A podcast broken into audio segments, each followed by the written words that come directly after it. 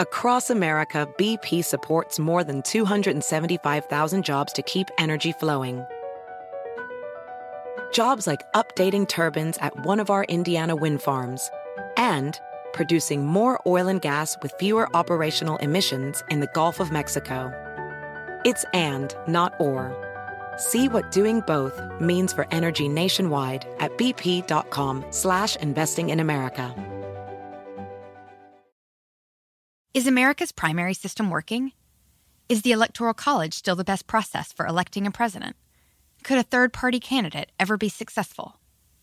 In a new season of You Might Be Right, former Tennessee governors Bill Haslam and Phil Bredesen gather the country's top experts to explore these issues and more as we approach the 2024 presidential election. Listen to You Might Be Right, a new podcast from the Baker School at the University of Tennessee, available now wherever you get your podcasts. Bienvenidos, estas son las noticias del día en NTN 24. Ahora que la vacuna contra la COVID-19 ha sido aprobada por las agencias reguladoras y que las primeras personas han recibido la dosis en Estados Unidos, el próximo reto de las autoridades será el de generar confianza y convencer a quienes temen las consecuencias de vacunarse. Hablamos con el profesor Jeffrey Lazarus, jefe del grupo de investigación en sistemas de salud del Instituto de Salud Global de la Universidad de Barcelona. Pues la cuestión de raza puede ser que son poblaciones que ya tienen dudas desde antes en las autoridades, así que si no creen las autoridades en, otros asuntos, pues tampoco les creen en, el asunto de la vacuna.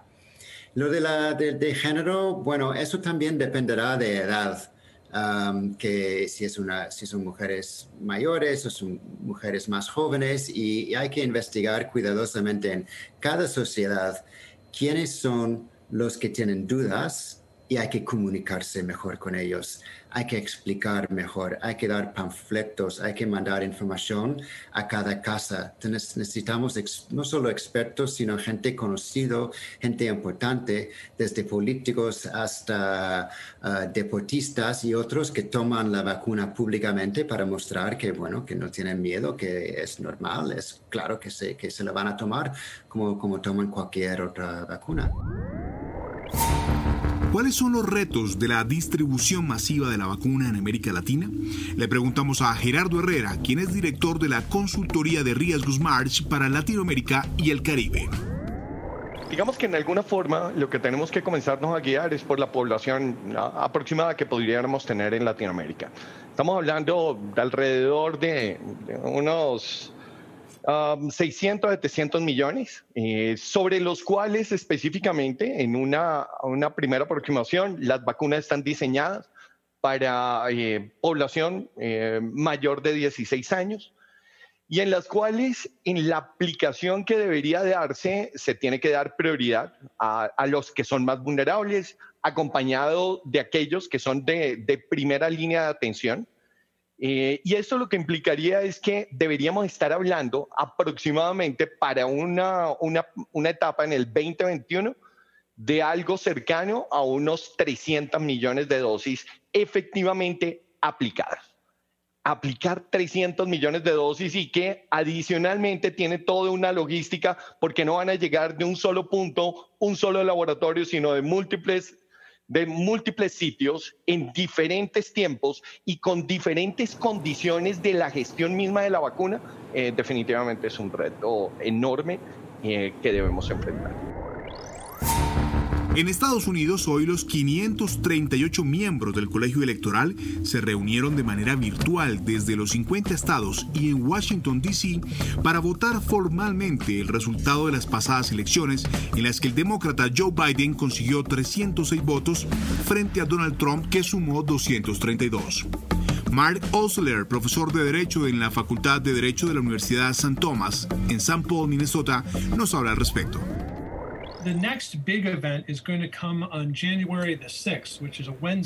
El próximo gran evento será el 6 de enero, que es un miércoles, y ese día el Congreso va a estar en el Capitolio y va a tabular y aceptar el voto.